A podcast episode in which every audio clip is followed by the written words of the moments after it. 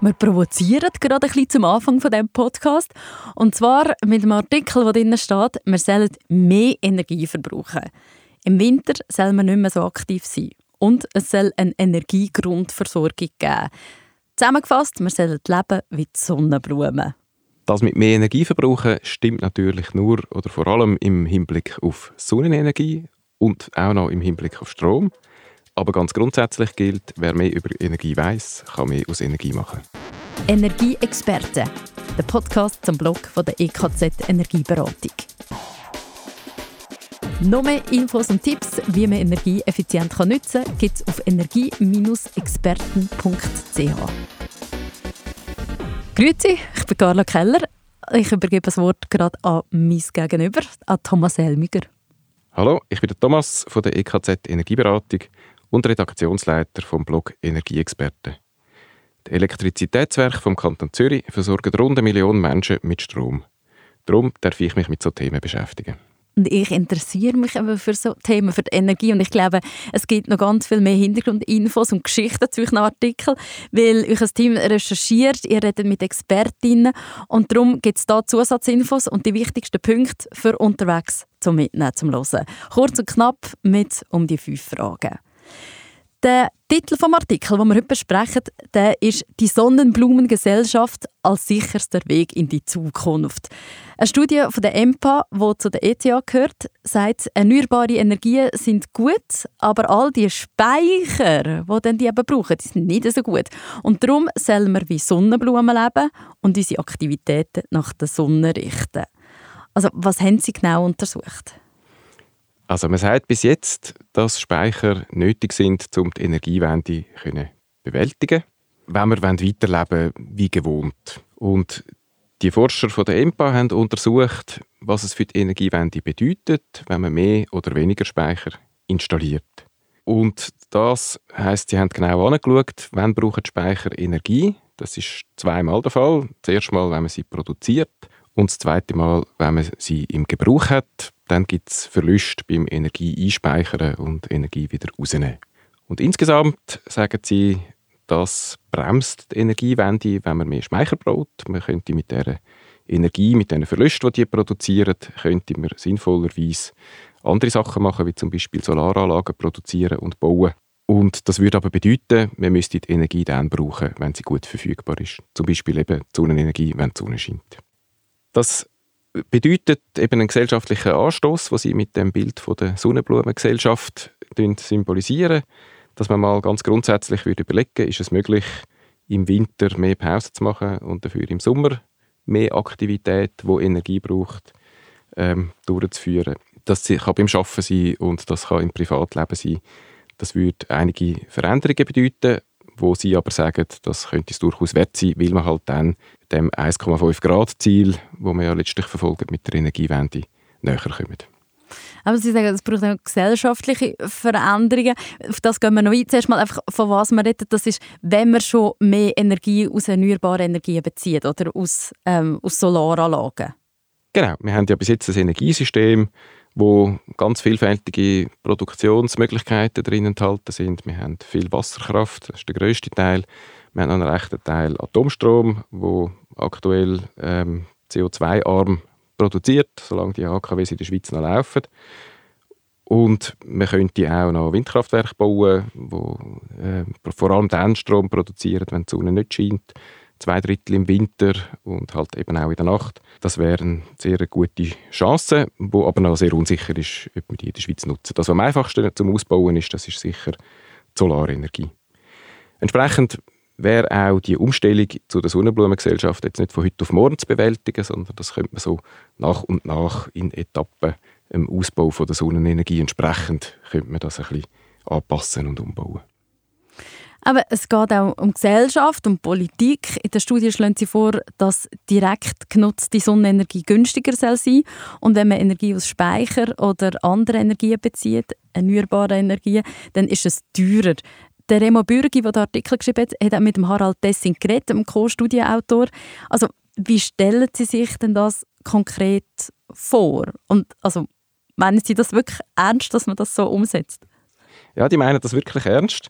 Dass man das möglichst dieser Idee entsprechend sollte verfolgen Gewisse Komponenten oder Überlegungen, die da drin sind, wie der Preis, den du angesprochen hast, das ergibt sich automatisch. Also wenn man mehr Aufwand muss betreiben um Energie herzustellen und speichern und sie erst nachher braucht, wenn man sie aus dem Speicher wieder rausnimmt, dann steigt durch das der Preis, weil der Produktionsaufwand höher ist. Und andererseits sinkt der Preis von allen Gütern, wenn die Nachfrage nicht so groß ist wie die Produktion, es quasi einen Produktionsüberschuss gibt, dann ist Strom zum Teil gratis oder sogar mit negativen Preisen versehen an der Strombörse. Zu diesen Zeitpunkt ist es natürlich dann ähm, sehr sinnvoll und günstig, Strom zu verbrauchen. Und es sind aber auch sehr innovative Ideen angefragt, um zuerst einmal so viel Sonnenenergie ins Schweizer Stromsystem hineinzubringen. Wir hinken hinein, was den Ausbau von der Photovoltaik anbetrifft. Und auch zu dem haben sich Gedanken gemacht und Ideen festgehalten, beispielsweise, dass man könnte Pensionskassengelder anstatt in Immobilien investieren, in Solaranlagen investieren oder jeder Person in der Schweiz eine gewisse Fläche Sonnenkollektoren mal zuteilen wo man den Strom gratis könnte brauchen so ein, ein Grundguthaben an Energie. Und das wäre natürlich dann sehr interessant, möglichst in diesem Grundguthaben zu bleiben und nicht noch für anders teurer produzierten Strom viel müssen drauf zu zahlen. Das sind wirklich so, also so ganz ja, neue Inputs, innovative Ideen, wie man mit dem kann umgehen kann. Aber die Frage ist natürlich immer, oder, wer zahlt das? Ähm, wir haben es vorher davon gehabt, eben, man soll dann die Energie brauchen, wenn sie wirklich um ist, ähm, wenn die Sonne scheint. Aber wenn man dann eben zum Beispiel im Winter ja nicht so viel Energie hat ähm, oder eben man soll weniger arbeiten, wie soll das finanziert werden? Ja, so eine Frage hat ein zwei Seiten. Auf der einen Seite kann man fragen, was kostet es? Der ganze Umbau gibt es nicht gratis. Und auf der anderen Seite muss man fragen, was sind die Alternativen und was würden die kosten? Bei der Sonnenenergie ist es so, wir müssen ja weg von den fossilen Energien, die wir bis jetzt so super günstig haben können vielleicht auch nicht auf alle Zeit, aber bis jetzt ist das halt sehr billige Energie gewesen. Und es ist klar, der Aufbau von einer neuen Energieversorgung mit einem grossen Anteil Sonnenenergie, das kostet etwas. Am Schluss, der Strom, der rauskommt, der ist nicht unbedingt teurer, äh, wenn man das umgestellt hat, sondern da gibt es auch Studien, die sagen, am Schluss 2050 können wir sogar noch Geld sparen, wenn wir schauen, was wir insgesamt für die Energie ausgeben. Wenn man die Alternativen anschaut, was könnten wir sonst machen, wenn wir das nicht machen, dann gibt es andere Kosten, die entstehen, weil man halt dann den Klimawandel schneller fortschreitet. Oder? Wir könnten den zwar nicht allein beeinflussen, aber andere Länder könnten dann sagen, ah, die Schweiz macht ja auch nichts, wir machen auch nicht so viel. Fazit ist, die Schäden, die äh, der Klimawandel wird verursachen, die kosten auch sehr viel Geld. Das ist, glaube ich, recht schwierig abzuschätzen. Da bin ich auch nicht der Spezialist dafür. Und dann gibt es auch noch Gewinne, die mit so einem Systemwechsel verbunden werden oder mit so gesellschaftlichen Veränderungen, wo es auch schwierig ist, dem einen Preis zu geben. Wenn wir jetzt alle ähm, würden im Sommer fünf Tage arbeiten und im Winter vier, dann hätten wir insgesamt mehr Freizeit. Wir wären erholter, gesünder, inspirierter, würden vielleicht produktiver arbeiten in der Zeit, wo wir dann im Büro sind oder an der Arbeit. Wir hätten mehr Freunde und dem einen Preis beizumessen, ist glaube ich, ziemlich unmöglich. Das muss jeder für sich selber entscheiden, ob das eine sinnvolle Vision ist. So. Mhm, aber ja, es ist, es ist eine Vision, es ist innovativ, es ist ein, vielleicht, es, es ist hypothetisch. Ähm, das Motto der Energieexperten ist ja, wer mehr über Energie weiß, kann mehr daraus machen. Wenn mir das Ganze jetzt gleich zu weit geht, ich will noch nicht wie eine Sonnenblume leben, was kann ich denn trotzdem machen? Du kannst ein paar Informationen mitnehmen für deinen Alltag, für Diskussionen mit Freunden oder für die nächste Abstimmung. Heute ist es zum Beispiel so, dass jede zweite Photovoltaikanlage in Privathäusern mit einer Batterie ausgestattet ist. Wer das grosse Ganze sieht, weiß jetzt, das ist nicht unbedingt zwingend, dass man das so macht. Wir haben ja ein Stromnetz mit Stauseen, Flusskraftwerk und vielleicht zukünftig auch ein paar Windräder mehr. Und das hilft, es braucht nicht jeder zwingend daheim auch noch einen privaten Speicher. Dann, äh, was auch hilft, was auf uns zukommt, was in dem Artikel beschrieben ist, das sind die variablen Stromtarife. Da sind andere Länder schon wesentlich weiter als wir. Beispielsweise in Dänemark überlegt man sich jetzt, soll ich das Auto heute aufladen oder morgen? Wann ist der Strom billiger? Und entsprechend tut man dann das halt programmieren.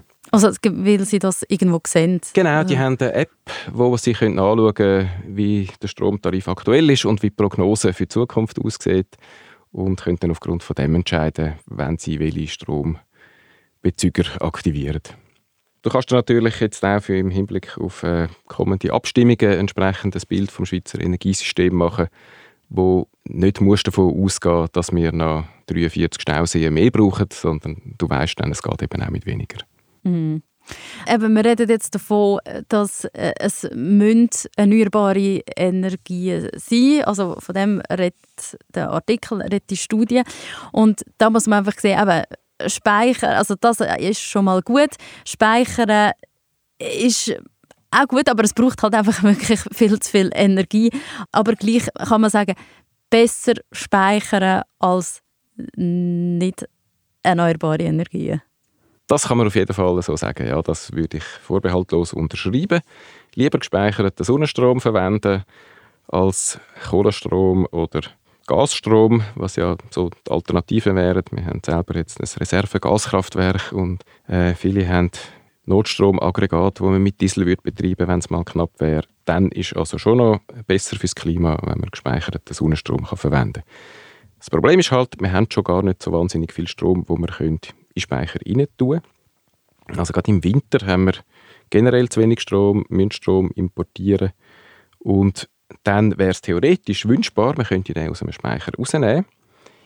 Das ist allerdings dann nicht mehr möglich, um die Speicher auch während der Winterperiode wieder aufzuladen. Oder? Also, darum ist es wesentlich sinnvoller, dann den Konsum einzuschränken und nur Strom dann zu brauchen, wenn er eben genügend verfügbar ist, wenn eben Sonne scheint und Solaranlagen können liefern dass man vor allem dann den Strom konsumiert. Wir haben ja nach wie vor die anderen Energieerzeugungsanlagen, also das Wasser läuft auch im Winter die Flüsse ab.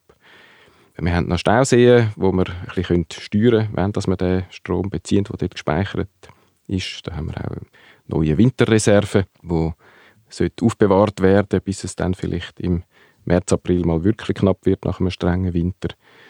Und man schaut da sicher im ganzen Energiesystem, wie das optimal kann gehandelt werden kann. Den ganzen Blogartikel zu der Sonnenblumengesellschaft und der Studie findet ihr unter energie-experten.ch. Dort hat es auch noch ganz viele andere Themen und auch noch Zeiten mit allen Podcasts. Der Artikel wird dann auch vorgelesen. Der Direktlink ist gerade da unten in den Show Notes. Der Energieexperten-Podcast kommt alle zwei Wochen raus, immer am Dienstag. Und äh, wir freuen uns auf die Zeit mit euch. Ihr könnt jederzeit Fragen und Vorschläge schicken, wenn ihr ein Thema habt, das euch beschäftigt oder wo ihr gerne mehr darüber wissen von den Energieexperten.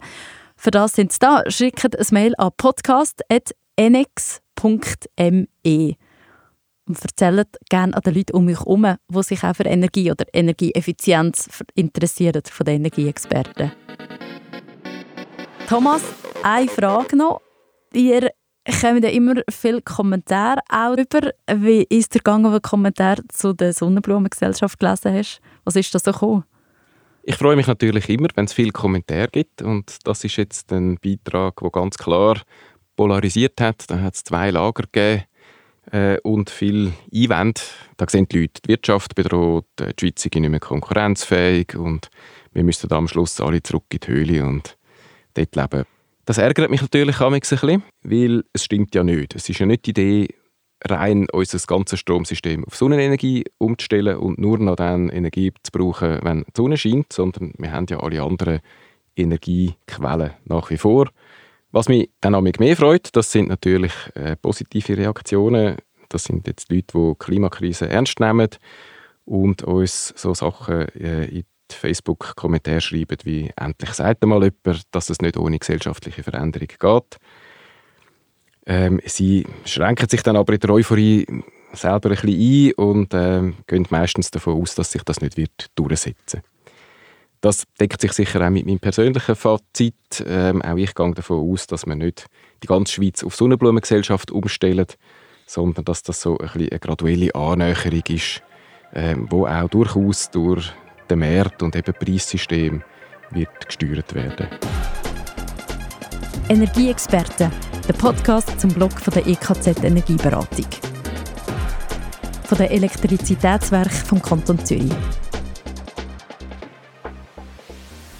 Die Idee und das Konzept ist von Thomas Elmiger, Gian Gavicelli und Carla Keller. Der Blogartikel geschrieben hat der Remo Bürgi. Der Sound und das Mastering kommt von der Christina Baron. Das ist eine Produktion von der Podcast Schmiede.